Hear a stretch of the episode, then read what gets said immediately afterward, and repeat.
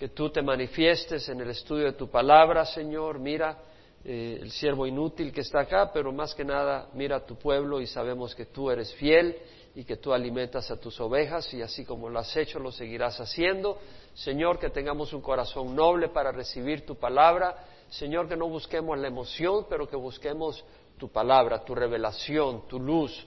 Y Señor, no para simplemente salir con la nueva moda, sino para entender lo que tú, papá, nos dices, lo que es la luz, lo que es la verdad y para obedecer, Señor porque queremos caminar en el camino de la luz y de la rectitud. Y Señor, ese es tu camino, eres tú, Padre. Bendice si hay alguien que está jugando con el pecado, muéstrale, Señor, el, error y dales un temor santo. Padre, si hay alguien que está desanimado, dales ánimo. Si hay alguien que está eh, quebrantado, Señor, eh, que mantenga un corazón quebrantado, pero no desesperado, Señor, y que pueda acogerse a ti. Y Señor, mira la necesidad de cada uno, física, médica, espiritual, eh, económica, y ministra de acuerdo a tu gracia y generosidad eterna e infinita. Y te lo rogamos en nombre de Cristo Jesús. Amén. Libro de Habacuc.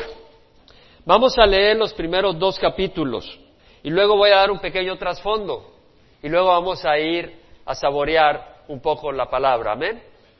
Leemos. Profecía que tuvo en visión el profeta Habacuc. ¿Hasta cuándo, oh Jehová, pediré ayuda y no escucharás? Clamaré a ti violencia y no salvarás. ¿Por qué me haces ver la iniquidad y me haces mirar la opresión? La destrucción y la violencia están delante de mí. Hay rencilla, surge discordia. Por eso no se cumple la ley y nunca prevalece la justicia, pues el impío asedia al justo por eso sale pervertida la justicia. Responde el Señor. Mirad entre las naciones, observad. Asombraos, admiraos, porque haré una obra en vuestros días que no creería si os contara. Porque aquí yo levanto a los caldeos, pueblo feroz e impetuoso, que marcha por la anchura de la tierra para apoderarse de moradas ajenas. Imponente y temible es, de él mismo procede su justicia y su grandeza. Sus caballos son más veloces que leopardos y más astutos que lobos al anochecer. Al galope vienen sus jinetes, sus jinetes vienen de lejos, vuelan como águila que se precipita a devorar. Vienen todos ellos para hacer violencia, su horda de rostros avanza, recoge cautivos como arena, se mofa de los reyes y los gobernantes le son motivos de risa, se ríe de toda fortaleza, amontona escombros para tomarla, entonces pasará como el viento y seguirá y se le tendrá por culpable porque hace de su poder su Dios. Al oír la respuesta, Habacuc le vuelve a preguntar a Dios, ¿no eres tú desde la eternidad, oh Jehová, Dios mío, santo mío? No moriremos, oh Jehová, para juicio los has puesto. Tú, oh roca, los has establecido para corrección. Mas muy limpios son tus ojos para mirar el mal y no puedes contemplar la opresión. ¿Por qué miras con agrado a los que proceden pérfidamente y callas cuando el impío tragas al que es más justo que él? ¿Por qué has hecho a los hombres como peces del mar, como reptiles que no tienen juefe? A todos los saca con anzuelo, al pueblo, invasión, al el pueblo invasor. Los arrastra con su red y los junta en su malla. Por eso se alegra y se regocija, por eso ofrece sacrificio a su red y quema incienso a su malla pues gracias a ella su pescado es abundante y suculenta su comida. Vaciará pues su red y seguirá matando sin piedad a las naciones. Estaré en mi puesto de guardia y sobre la fortaleza me pondré, velaré para ver lo que él me dice y qué he de responder cuando sea reprendido. Viene y el Señor le responde. Entonces Jehová me respondió y dijo, escribe la visión y escríbela en tablas para que corra el que la lea, porque es una visión para el tiempo señalado. Se apresura hacia el fin y no defraudará. Aunque tarde, espérala, porque ciertamente vendrá, no tardará. He aquí el orgulloso, en él su alma no es recta, mas el justo por su fe vivirá. Además, el vino traiciona al hombre arrogante, de modo que no se quede en casa, porque ensancha su garganta como el Seol y es como la muerte que nunca se sacia. Reúne para sí todas las naciones y recoge para sí todos los pueblos. ¿No pronunciarán todos estos contra él una sátira y burlas e intrigas contra él? Y dirán, ay del que aumenta lo que no es suyo, ¿y hasta cuándo? Y se hace rico con préstamos. ¿No se levantarán de repente sus acreedores y se despertarán tus cobradores? Ciertamente serás despojo para ellos, porque tú has despojado a muchas naciones, todos los demás pueblos te despojarán a ti. por la sangre humana y la violencia hecha a la tierra, al pueblo y a todos sus habitantes. Hay del que obtiene ganancias ilícitas para su casa, para poner en alto su nido, para librarse de la mano de la calamidad. Has maquinado cosa vergonzosa para tu casa, destruyendo a muchos pueblos, pecando contra ti mismo. Ciertamente la piedra clamará desde el muro y la viga le contestará desde el armazón. Hay del que edifica una ciudad con sangre y funda un pueblo con violencia.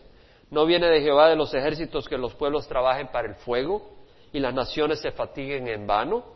Pues la tierra se llenará del conocimiento de la gloria de Jehová como las aguas cubren la mar. Hay del que da beber a su prójimo, hay de ti que mezclas tu veneno hasta embriagarlo para contemplar su desnudez. Serás saciado de deshonra más que de gloria, bebe tú también y muestra tu desnudez. Se volverá sobre ti el cáliz de la diestra de Jehová y la ignominia sobre tu gloria porque la violencia contra el Líbano te cubrirá y el exterminio de las fieras te aterrará. A causa del derramamiento de sangre humana y la violencia hecha a la tierra, a la ciudad y a todos los que habitan en ella. ¿De qué sirve el ídolo que su artífice ha esculpido? ¿O la imagen fundida, maestra de mentiras, para que su hacedor confíe en su obra cuando hace ídolos mudos? Hay del que dice al madero despierta o a la piedra muda levántate. ¿Será esto tu maestro? He aquí está cubierta de oro y plata, y no hay aliento alguno en tu interior, pero Jehová está en su santo templo, calle delante de él toda la tierra. Bueno, vamos a dar un poco de detalles sobre el trasfondo. Este libro fue escrito por Habacuc, que es una profecía que recibió del Señor. Fue dirigida al pueblo de Judá. Sabemos eso porque está hablando de Babilonia. Los caldeos son Babilonia los babilonios, y está hablando de la destrucción que trae Babilonia. Babilonia trajo la destrucción al imperio de Judá. El imperio de Israel al norte fue destruido por Asiria en el año 722. El imperio del sur de Judá fue destruido en el año 586 por Babilonia. Entonces está hablando acá, Habacuc está hablando obviamente de una crisis social, de un desorden que hay, maldad, pleitos, opresión, asedio contra el justo, perversión de la justicia. Él está consternado por todo eso. Entonces vemos que ocurre antes porque el Señor dice que va a enviar a los caldeos, a los babilonios para traer destrucción. No sabemos directamente nada de Habacuc en ninguna otra fuente bíblica o de la fecha en que escribió este libro. Pero del libro mismo podemos inferir algunas cosas. Una vez más, los caldeos son los babilonios es el, imperio que se levantó después del imperio asirio. Babilonia se convirtió en un estado independiente en el año 625 a.C. Para el año 620 empezó su movimiento expansionista, o sea, no solo como un grupo independiente, sino que empezó a expandirse, a tomar territorio, a, ganar naciones alrededor. Nabucodonosor empezó a reinar en el año 605, este fue el rey eh, que causó la destrucción de Jerusalén. En el año 605, Babilonia se convirtió realmente en una amenaza eh, para Jerusalén. Ahora vemos en, Habacuc 1, 5 que dice, haré una obra en vuestros días que no creerías si se os contara. Entonces probablemente esto implica una posibilidad de que cuando escribió Habacuc esto, todavía Babilonia no había sido levantada a su apogeo, porque dice, haré una obra en vuestros días que no creerías si se os contara. Si a Babilonia estaría poderoso, pues sería muy fácil de creer. Entonces es probable que ocurrió antes de que llegara a su apogeo eh, Nabucodonosor. Sin embargo, veremos más adelante de que ellos verían, porque dice haré una obra en vuestros días. En otras palabras, ellos mismos lo verían, verían. Eh, entonces, eh, Habacuc escribió esto en el tiempo en que fue antes de que Babilonia trajera esta destrucción, pero suficientemente cercano para que ellos fueran testigos de eh, la amenaza y del destrozo que traería. Hassel Bullock sugiere, un escritor eh, comentarista, de que este libro fue escrito entre el año 640 y el año 627 antes de Jesucristo. Sabemos de que hubieron, eh, el, último rey bueno que tuvo Judá o Jerusalén fue Josías, que reinó del año 640 al año 609. Después de Josías reinó Jehoacás, pero reinó solo tres meses. Entonces vino el eh, rey de Egipto, el faraón de Egipto, y se lo llevó eh, preso y puso a otra persona, Joacim, eh, se llamaba Eliakim y le cambió el nombre, le puso Joacim, y este reinó once años. Este hombre fue malvado. Entonces el, el último rey bueno fue Josías. Ahora vemos que hay un caos social. ¿Sería posible que haya escrito esto durante el tiempo de Josías? Bueno, recordemos que Josías fue hijo de Amón, que fue hijo de Manasés, y Manasés fue un rey terrible. Fue un rey que puso a su hijo bajo el fuego, o sea, lo quemó, lo sacrificó a, Baal. Eh, bueno, si vamos a primera, a segunda de Reyes, para tener una idea de, de la herencia que estaba teniendo Israel debido a este rey malvado, que estableció el tono para la sociedad. En capítulo 21 vemos que Manasés tenía 12 años cuando comenzó a reinar de Segunda Reyes y reinó 55 años. Por 55 años este rey malvado reinó, impactó toda la sociedad, todo Judá. Y vemos lo que hizo, hizo lo malo ante los ojos de Jehová, conforme a las abominaciones de las naciones que Jehová había desposeído. Reedificó los lugares altos, estos son los lugares idólatras que su padre Ezequías había destruido. Levantó altares a Baal, hizo una acera y adoró todo el ejército de los cielos y le sirvió, o sea, adoró las estrellas, los planetas, edificó altares en la casa de Jehová, hizo altares eh, idólatras dentro del templo de Dios. Y luego vemos que hizo pasar por, por, fuego a su hijo en el versículo 6, practicó la hechicería, usó la adivinación, trató con medium y espiritistas, provocó la ira de Dios, dice. En el versículo 7 leemos que colocó la imagen tallada de acera que él había hecho en la casa de cual Jehová había dicho a David y a su hijo Salomón, en esta casa y en Jerusalén pondré mi nombre para siempre. Puso en el templo estatuas idólatras, ídolos. Y vemos eh, en el versículo 16 del capítulo 21 que derramó muchísima sangre inocente hasta llenar a Jerusalén de un extremo a otro, aparte de su pecado con que el que hizo pecar a Judá para que hicieran lo malo ante los ojos de Jehová.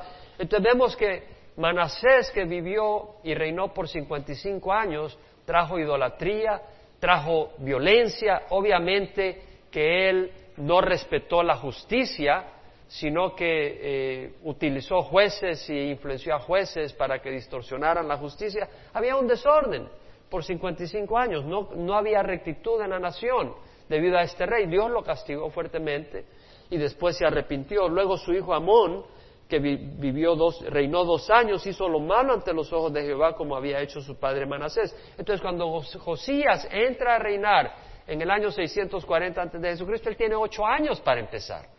No puede cambiar la marea de un momento para otro. Pero en el año 18 de su reinado, que es en el año 622, 623 antes de Cristo, en ese tiempo, en ese tiempo vemos de que Josías hace una gran transformación a la nación, hizo grandes reformas, y eso lo vemos en Segunda de Reyes, donde él limpia el templo, destruye eh, los altares paganos y mata a los sacerdotes paganos los mata y quema los huesos eh, de ellos. Y, o sea, él hace una purga de toda la idolatría y celebra la Pascua como nadie la había celebrado antes ni nadie después. De hecho, la Biblia dice en el segundo Reyes 23, 25 que antes de Josías no hubo rey como él que se volviera a Jehová con todo su corazón, con toda su alma y con todas sus fuerzas, conforme a toda la ley de Moisés, ni otro como él se levantó después de él. Qué tremendo. Fue un gran siervo de Dios. Entonces, en el año 18, entonces vemos que podía ser posible que Habacuc está hablando de todo el problema social antes del año 622-623, antes de la reforma de Josías. O puede ocurrir que esté hablando, porque todavía, acuérdese que Nabucodonosor llegó a ser rey hasta el año 605. Entonces todavía no se había levantado Nabucodonosor y todavía no era una amenaza para Jerusalén. La otra posibilidad es que haya escrito esto durante Joacim, porque Joacim reinó eh, por 11 años. Quien puso a Joacim de rey, quien era Eliakim, quien lo puso de rey fue el, faraón Neco. Pero eh, después surgió eh, Nabucodonosor y Nabucodonosor le puso un impuesto pero a los tres años él se rebeló contra Nabucodonosor. Entonces es posible de que durante ese tiempo, aunque lo más probable es que haya sido durante el tiempo de Josías, antes de la reforma. ¿Por qué? Porque todavía no se había levantado Nabucodonosor. Entonces, simplemente, ¿por qué hablamos todo eso? Para dar una explicación de cómo uno puede determinar la fecha en que estos profetas ministraron, basado en la evidencia interna. ¿Sí me explico? Eh, basado en la evidencia interna uno puede tener una idea y podemos ver acá que muy probable fue durante los días de Josías antes de la reforma de Josías. Por eso en los años 622, un poquito antes. Y dice, versículo 1, profecía. La palabra profecía es masá, que quiere decir carga. De hecho, la King James Version y la New, la New King James Version dicen the burden of the Lord, la carga del Señor. ¿Por qué los profetas tenían esa carga de Dios? Esa, eh, y en estos casos era juicio que iba a traer Dios y era como una carga que tenían que compartir para que la gente se arrepintiera. Es como los que amamos la palabra del Señor y, somos llamados a compartirla. Eh, yo no me puedo quedar callado. Yo no me puedo imaginar que me voy a morir. Si Dios me da cinco o siete años más y, yo me quedo callado, yo no me puedo quedar callado cinco o siete años. Tengo que compartir la palabra de Dios. Sentimos ese fuego, como Jeremías lo sentía. Pero acá el profeta dice la carga que tuvo en visión. Y la palabra visión es la palabra casá, casá, quiere decir percibir, observar, eh, pero una visión profética. No sabemos cómo fue esta visión, no sabemos si el Señor se lo reveló en su mente o si él empezó a escuchar así en, un trance lo que el Señor le mostró, no sabemos, el profeta no nos lo dice. El Señor puede hacerlo de distintas maneras, pero está convencido que es la palabra de Dios y se cumplió. Entonces dice, carga que tuvo en visión el profeta Habacuc. La palabra Habacuc quiere decir embrace, abrazamiento. Y, realmente este siervo está consternado por lo que está ocurriendo, pero termina hallando paz abrazando a Dios y sus promesas. Y eso es muy importante para nosotros. De hecho, del libro de Habacuc empezó la reforma, porque en el libro de Romanos está, aparece ese versículo que dice, el justo vivirá por la fe. Y Martín Lutero cuando leyó eso, se dio cuenta que su libertad estaba no en sus sacrificios, sino el sacrificio de Jesucristo en la cruz y hay esa libertad y esa paz que solo Dios puede dar a través de su evangelio. Bueno, entonces dice, vemos que Habacuc está consternado por las condiciones y dice, ¿hasta cuándo, oh Jehová, pediré ayuda y no escucharás? Clamaré a ti violencia y no salvarás. O sea, dice, te pediré ayuda para que traigas orden en el ambiente que estamos, pero después dice, clamo, o sea, grito, exclamo de mi corazón y te digo, hay violencia, pero no salvas. ¿Por qué me haces ver la iniquidad? Es decir, él dice, me has hecho un hombre que busca la rectitud y me haces ver iniquidad, me haces mirar la opresión, la destrucción y la violencia están delante de mí, hay rencilla, surge discordia, no se cumple la ley, nunca prevalece la justicia, el impío asedia al justo, sale pervertida la justicia. Vemos las condiciones de, Jerusalén en ese tiempo. Nos da diez características. Había iniquidad. Eso es inmoralidad, maldad, maldad, ingratitud. ¿No son días en los que vivimos ahora? De iniquidad, maldad, ingratitud. Era antes del juicio de Dios. Fue antes del juicio de Dios. Había opresión. Es decir, los gobernantes oprimían. ¿Verdad? El tiempo de Manasé el tiempo de Amón, y probablemente cuando llega Josías todavía habían sus jueces perversos ahí que hacían opresión y no hay opresión hoy en día. Hay opresión. Hay opresión, la gente que tiene poder económico oprime a los que eh, no tienen poder económico. Aquellos que tienen posición, eh, algún tipo de posición política o lo que sea, toman ventaja de los que no tienen posición. Hay opresión hay destrucción, hay violencia. Dígame si no hay violencia. Eh, en El Salvador le llaman las maras, las pandillas y, todo tipo de violencia, violencia eh, en los hogares, ¿verdad? Violencia física en los hogares. Hay rencía, hay rencía, eh, aquí está consternado por la rencía, pero hay rencía hoy en día, lo hay en la sociedad, todo el mundo anda juiciando a todo el mundo, lo hay en los hogares, ¿no? rencía, pero hasta los gatos se ponen a pelear. Rencía en las iglesias, ¿verdad? Hay discordia. La ley no se cumple. Acá no se cumple la ley. ¿Cómo se viola la ley? no prevalece la justicia. Bueno, ¿y en Latinoamérica? A ver si alguien puede tener justicia. Tiene que tener su buen dinero para que le hagan justicia. Y acá también, si tú no pagas un buen abogado y tienes el dinero para pagar un buen abogado, no te hacen justicia. Tienes que tener mucho dinero. Y aún con dinero no se te hace justicia muchas veces. El, impío asedia al justo, se pervierte la justicia. Son las condiciones.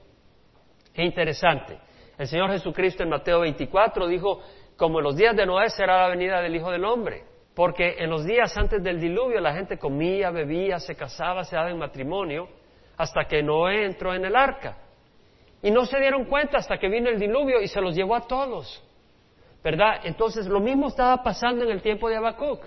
La gente comía, bebía, eh, pasaba, o sea, yo no te digo que no comas y bebas, no te borraches y no bebas licor, pero lo que estoy hablando es, la gente no estaba consciente de los días en que estaba viviendo. Estaban sumergidos en su proceso, en su rutina de violencia, de desorden, y todo era normal para sus vidas. Hasta que lo tocara algo, ¿verdad? Y si lo tocaba algo, entonces ya gritaban, pillaban, ¿no? Pero no había esa conciencia de, de los tiempos en que estaba viviendo. Eh, lo mismo pasó en los días antes de Jesucristo, lo mismo pasa eh, en estos días. Ahora vemos el corazón de Habacuc. Habacuc mira la violencia y él es consternado. ¿Y qué dice Mateo 5, 4 y 6? Bienaventurados los que lloran porque ellos serán consolados. Es decir, hay tiempo para llorar y este no es tiempo para celebrar fiestas. Este es tiempo para llorar lo que está pasando. Estamos pasando en tiempos dificilísimos. Cuando Franklin Graham lo habían invitado para, para orar, para dirigir la reunión de oración en el Pentágono. Pero como él dijo que la religión islámica era una religión perversa, le quitaron la invitación. Hermanos, la religión islámica es una religión perversa. Su fundador le quitó la esposa a su hijo porque dijo de que Dios le había dicho que hiciera eso. Ese hombre tomó de esposa a una niña de siete años. Eso es una perversión. ¿Cómo es que estamos ciegos para decir de que tenemos que abrir las puertas a todo tipo de locura? Eh, estamos en tiempos difíciles. El lesbianismo. Ahora los hogares pueden tener dos mujeres o pueden tener dos eh, hombres. Eh, estamos en tiempo. Entonces vemos acá que el Señor dice: Bienaventurados los que lloran, pues ellos serán consolados. Bienaventurados los que tienen hambre y sed de justicia, porque ellos serán saciados.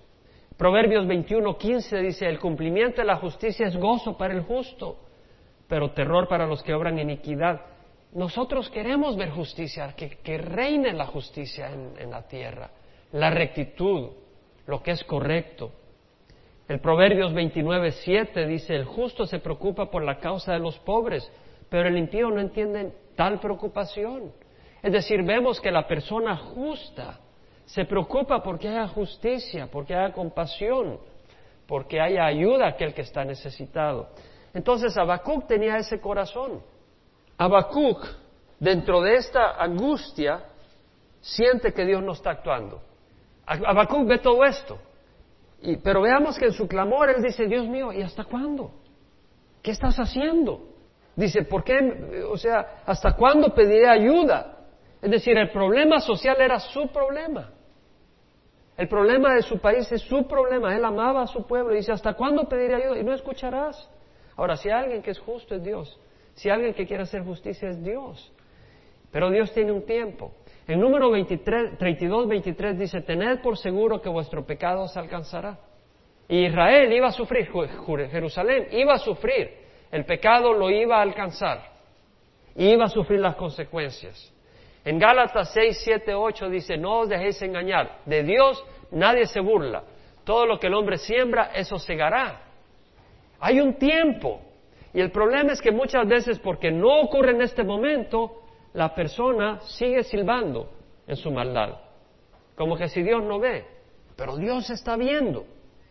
En 2 de Pedro 3.9 dice, el Señor no se tarda en cumplir su promesa, según algunos entienden la tardanza, sino que es paciente para con vosotros, no queriendo que nadie perezca, pero que todos vengan al arrepentimiento. Dios tiene una paciencia, pero cuidado de confundir la paciencia de Dios.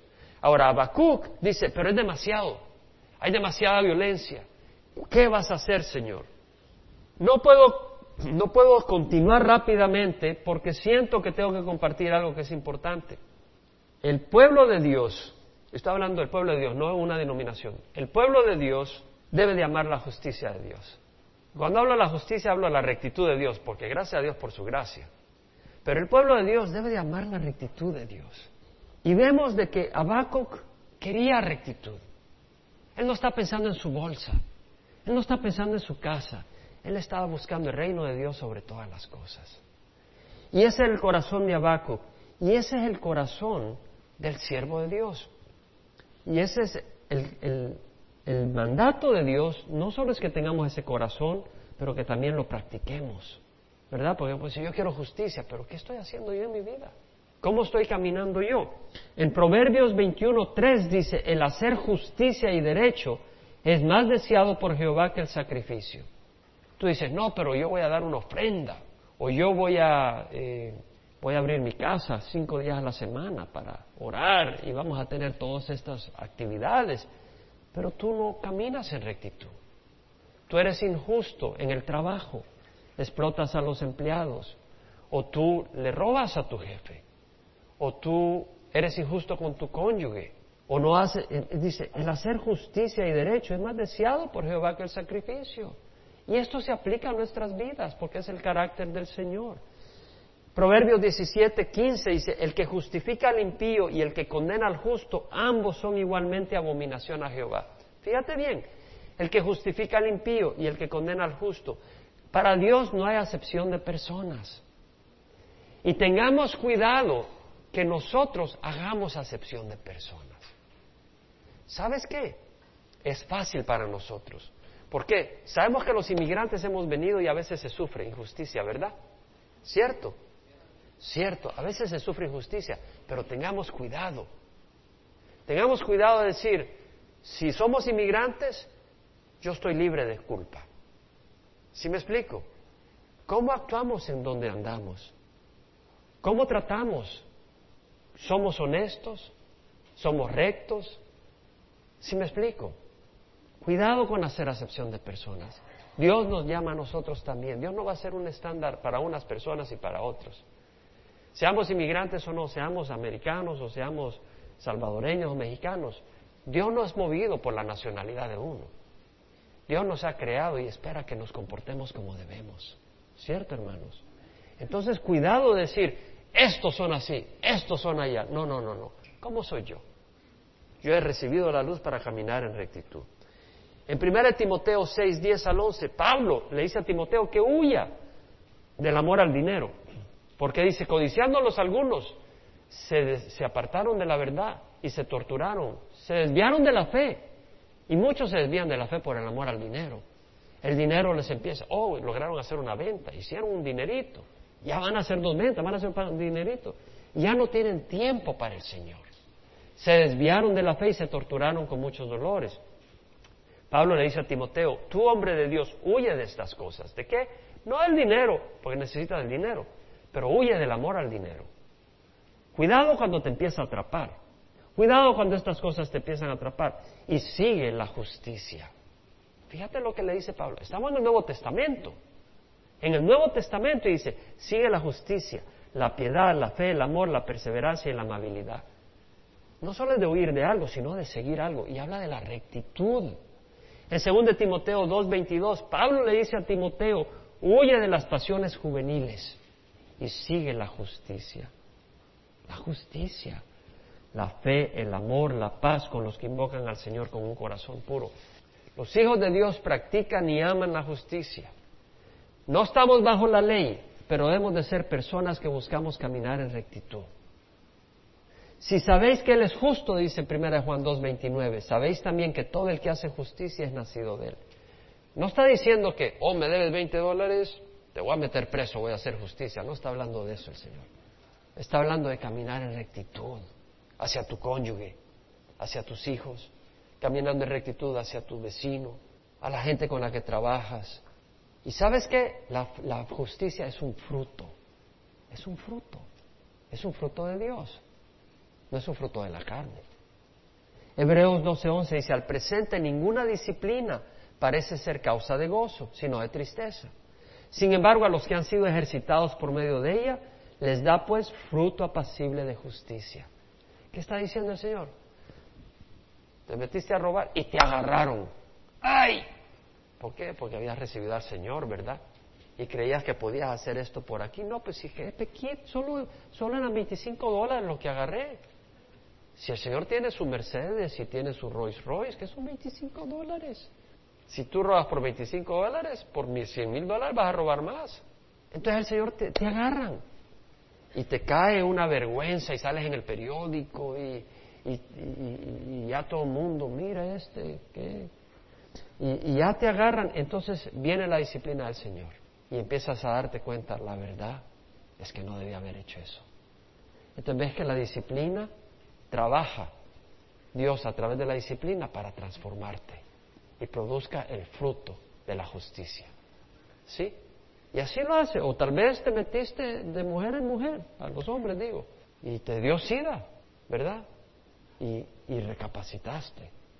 Y bueno, te vas a morir, todos nos vamos a morir, pero, pero antes de lo que tal vez pudiera ser. Y, y esa disciplina te hace arrepentirte.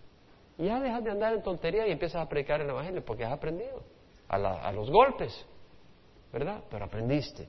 Entonces vemos que Dios va a usar la disciplina y va a producir justicia. En Efesios 5.9 dice, el fruto de la luz consiste en toda bondad, justicia y verdad. La luz, la palabra de Dios.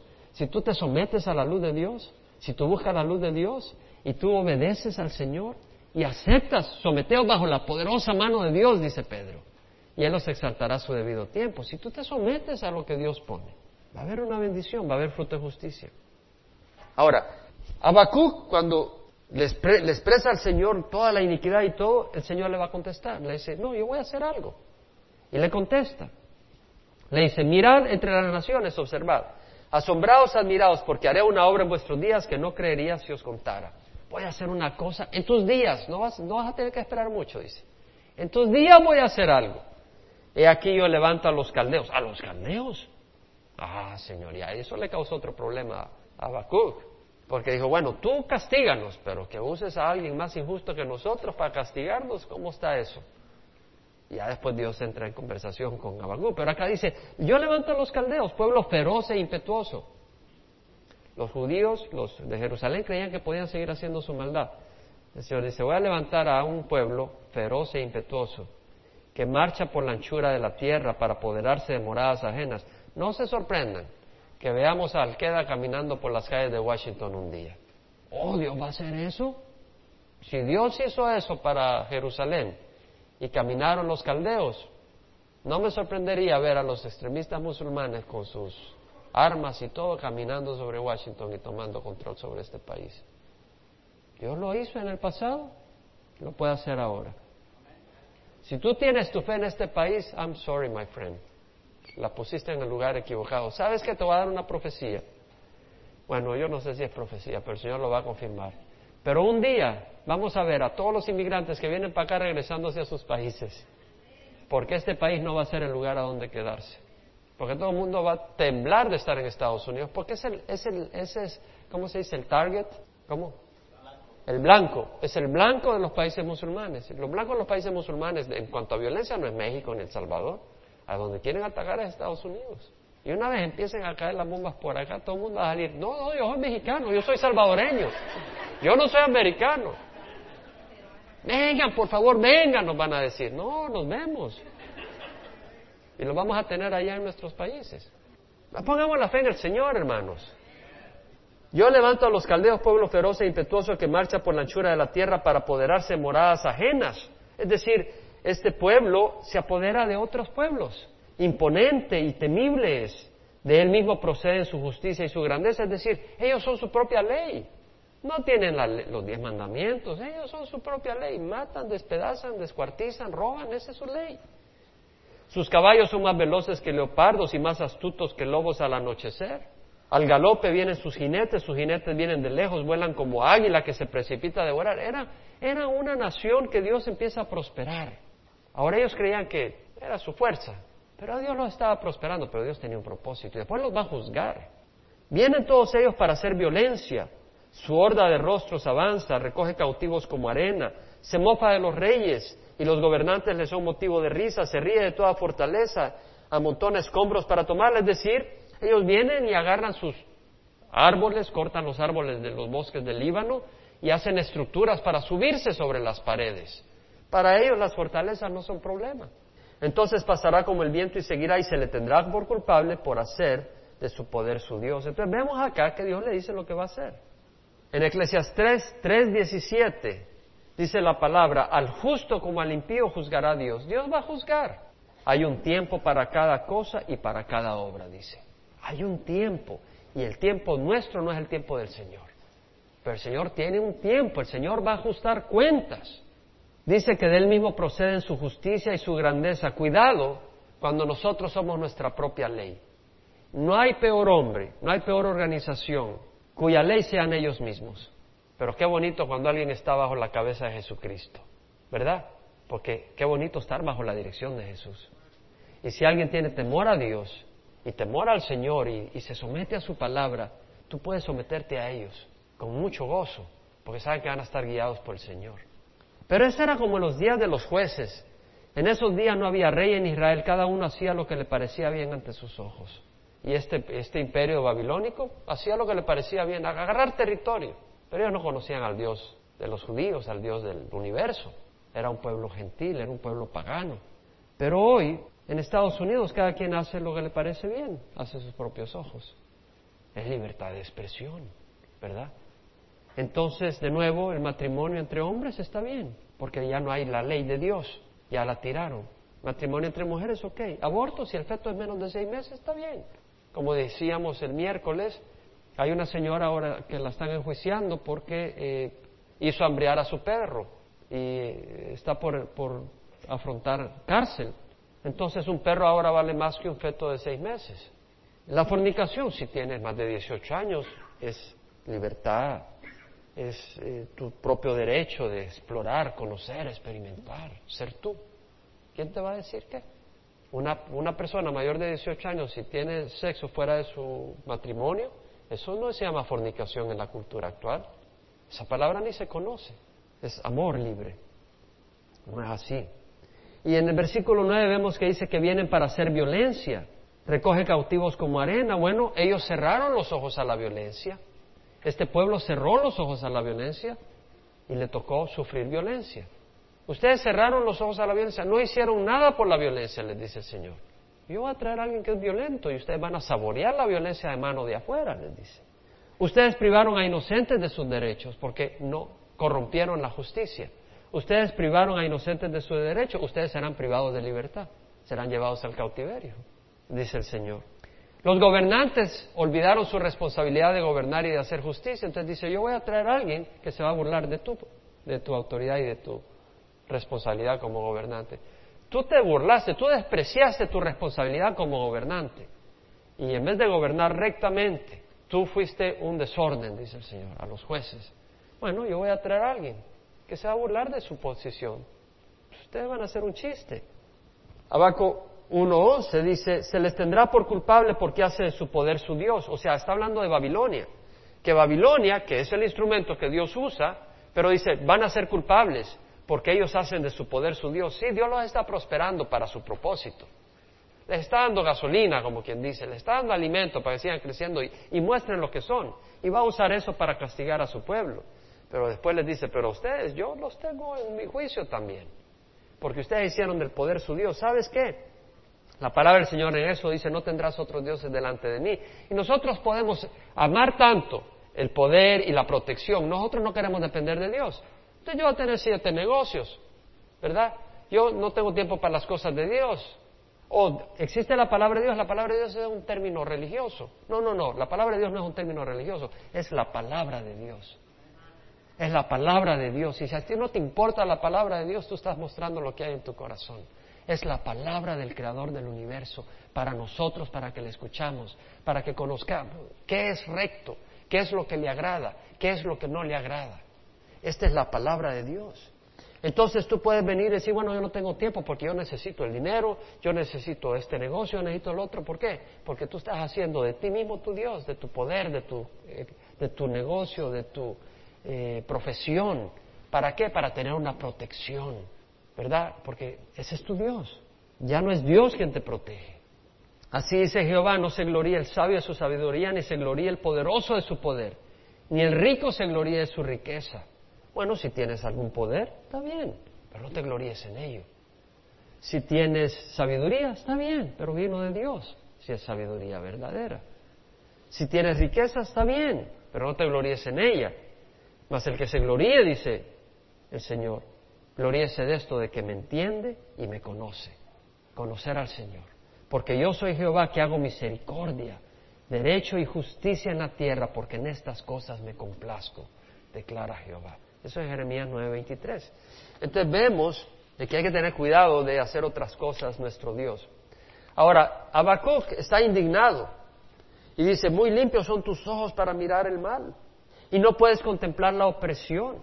¿Por qué miras con agrado a los que proceden pérfidamente y callas cuando el impío traga al que es más justo que él? Dice, tú eres muy limpio, Señor, ¿cómo estás haciendo eso?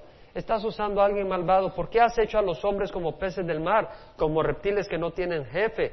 A todos los saca con anzuelo, el pueblo invasor los arrastra con su red y los junta en su malla. Vemos que este Nabucodonosor va a agarrarlos como una malla agarra peces. Así de fácil los va a agarrar. Dice, nos has hecho como nada. Por eso él ofrece sacrificio a su red y quema incienso a su malla. Dice, eh, o sea, él está viendo a Habacuc lo que va a pasar y dice, este hombre siente que su, su poder, su, su, armamento, su ejército es todo. Y él sigue eh, preparando y equipándose y, y ese es su Dios, su poder, su ejército. Y él se siente poderoso porque siente que está bien seguro con su ejército. Y dice, vaciará pues su red y seguirá matando sin piedad a las naciones. Entonces está Habacuc, ¿qué dice Habacuc? Dice, Señor, eh, este es un hombre, esta es una gente impía, es gente malvada, ¿cómo vas a usar? Mira el versículo 13, muy limpios son tus ojos para mirar el mal y no puedes contemplar la opresión. ¿Por qué miras con agrado? Es decir, ¿por qué miras sin hacer nada de que un pueblo malvado tú lo uses? El Señor dice, no, es que no se van a quedar ellos sin justicia. Yo voy a hacer justicia contra ellos también. Y Él lo explica después. Lo que vemos acá es que Habacuc está sorprendido por el actuar de Dios. Primero porque no actúa y después porque actúa. Primero porque no haces nada y después porque usas a fulano. No entiendo. Ahora, me pregunto yo, ¿puede un, un niño de tercer grado discutir con Einstein sobre matemática? No. ¿Y qué somos nosotros para discutir con Dios de justicia? No podemos. Abraham dijo, el juez de toda la tierra no hará justicia. Dios es justo. A veces preguntan, nos preguntan a los cristianos, ¿y qué va a hacer Dios con aquel africano que está en las selvas que nunca oyó el Evangelio? Y ya están esperando para que le contestes y te, te, rebaten y todo. Y tú dices, ¿sabes qué? El Dios de justicia, el juez del universo va a hacer justicia. Él es juez. Salmo 71, 19 dice, tu justicia, oh Dios, alcanza hasta los cielos. Tú que has hecho grandes cosas, oh Dios, ¿quién como tú? La justicia de Dios es más alta que la de cualquier hombre, más alta que la tuya y la mía. Ten cuidado cuando empezamos a cuestionar a Dios. Hay que cuestionar a veces, Señor, ¿por qué pasa esto? Y si Él te responde, gloria a Dios, y si no te responde, cállate y espera. ¿Sí me explico? Pregúntale. A veces el Señor hace que le preguntemos porque nos va a revelar algo. A Dios no le escondas tu sentimiento. Dile, Señor, mira lo que siento. ¿Por qué haces aquí? Señor, ¿por qué estás haciendo esto? Y a veces te responde maravillosamente el Señor y te revela grandes cosas. Y a veces no te dice ni pío. Y te callas y crees en el Señor, confías en Él. Romanos 11, 33 al 36 dice, oh profundidad de las riquezas y de la sabiduría y del conocimiento de Dios. Cuán insondables son sus juicios e inescrutables sus caminos. Insondables sus juicios es como cuando alguien va en el mar y saca un cordel y lo va tirando hacia abajo para topar fondo. Ya le tiró 10 metros, ¿hay fondo? No. 100 metros, ¿hay fondo? No. ¿Mil metros, hay fondo? No. ¿Dos mil metros, hay fondo? No. Y sigues y sigues y dices, son insondables los conocimientos de Dios. ¿Quién ha conocido a la mente del Señor y quién llegó a ser su consejero? Ahora vemos que ellos ofrecen sacrificio a su red y queman incienso a su malla. En otras palabras, ellos confían en sí mismos, en sus herramientas. Cuidado que tú confíes, si tal vez tú eres profesional, ¿verdad? Y ganas dinero porque eres profesional y haces muy buen dinero, cuidado que confíes en eso. El Señor rápido te puede confundir. Puedes cometer un error. La hermanita habló que cuando iba manejando cometió un error. Gracias a Dios no iba yo por ahí. Yo también le doy gracias a Dios que no iba por ahí. Pero uno puede cometer un error fácilmente, ¿no? Eh, y te metes en una y no sales de ahí, hermano. No sales de ahí. El Señor te puede avergonzar si tú confías en lo que tú confías. Confía en el Señor. En Proverbios 11:28 dice, el que confía en sus riquezas caerá. He estado oyendo en Sudamérica, no sé en qué país fue, en Ecuador, creo que fue en Ecuador, que, sí, en Ecuador, antes de convertir la moneda nacional al dólar, porque ahora valen miles de moneda nacional por un dólar. Entonces había gente que tenía su fortuna en su moneda nacional miles y miles y millones. Y de un día para otro lo cambiaron a dólar. Y los miles y miles y miles valían un dólar. Y esa gente que era millonaria se volvió pobre. Y los que tenían unos cuantos dolaritos se hicieron bien. Entonces vemos de que el que confiaba en sus riquezas se vino para abajo. No confíes en tus riquezas. Además que puede hacer las riquezas si el Señor te llama a casa. Puede testificar contra ti si tú lo has usado en vez de buscar de Dios. Salmo 62, 10, no confíes en la opresión ni en el robo pongáis vuestra, vuestra esperanza. Si las riquezas aumentan, no pongáis el corazón en ellas. Entonces vemos acá consternado a Habacuc.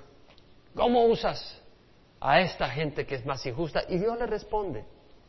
Y vamos a leer la respuesta del Señor. Entonces Jehová me respondió y dijo, escribe la visión y grábala en tablas para que corra el que la lea. En otras palabras, escribe para que el que la lea vaya y le comparta a otros. Nosotros ya lo tenemos escrito, ¿verdad? Vayamos y compartamos a otros la verdad, porque hay mucha oscuridad. Porque es, una, es aún visión para el tiempo señalado, se apresura hacia el fin, jadea hasta el fin. Es una visión que va a cumplirse y no defraudará, aunque tarde espérala, porque ciertamente vendrá, no tardará. ¿Sabes qué? Hay cosas del Señor y promesas del Señor que van a venir. Y nosotros debemos de esperarla. Porque se apresura su cumplimiento. Y la promesa más importante es la venida de nuestro Señor Jesús. De hecho, el Nuevo Testamento usa esto. Aunque tarde, espérala, porque ciertamente vendrá, no tardará. Quisiera recordar algunas promesas. 1 Corintios 15, 58, Pablo dice, mis amados hermanos, estad firmes, constantes, abundando siempre en la obra del Señor. ¿Verdad? Permanecer firmes y constantes, abundando siempre en la obra del Señor, sabiendo que vuestro trabajo no es en vano, porque necesitáis o tenéis necesidad de paciencia para que cuando hayáis hecho la voluntad de Dios obtengáis la promesa. Necesitamos paciencia. Cuidado, porque venimos a la iglesia, ¿verdad?, los domingos y muchos el miércoles. Y oímos las promesas. Y de repente podemos decir, bueno, ya es rutina. No, vienen. Y cada día es un día más cercano a esas promesas. Cada día es un día más cercano. No te eches para atrás. En el tiempo señalado se cumplirá. 1 Corintios 15, 58 dice, por tanto, mis hermanos, mis amados hermanos, estad firmes y constantes, abundando siempre en la obra del Señor. Y en Hebreos 10, 35, 36 dice, no desechéis vuestra confianza, la cual tiene gran recompensa, porque tenéis necesidad de paciencia para que cuando hayáis hecho la voluntad de Dios, obtengáis la promesa. Y luego en Gálatas 6, 9 dice, no nos cansemos de hacer el bien, porque a su tiempo, si no nos cansamos, llegaremos. ¿Vea que son similares? ¿Se acuerda que les había compartido que en Cuba me habían dado los dos primeros? El tercero me lo dieron en Ecuador. ¿En serio? Una hermanita me dio una cajita con versículos bíblicos y en la, tapadera estaba ese, Gálatas 6.9. No nos cansemos de hacer el bien, porque a su tiempo, si no nos cansamos, llegaremos.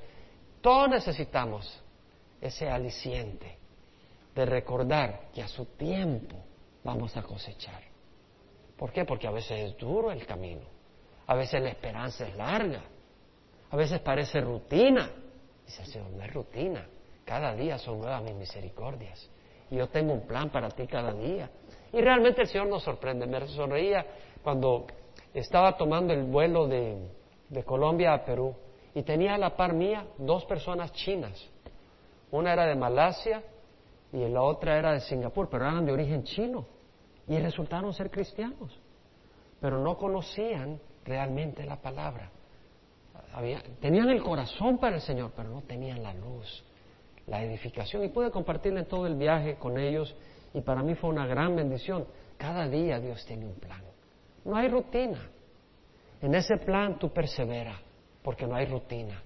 Dios tiene un plan cada día para nosotros.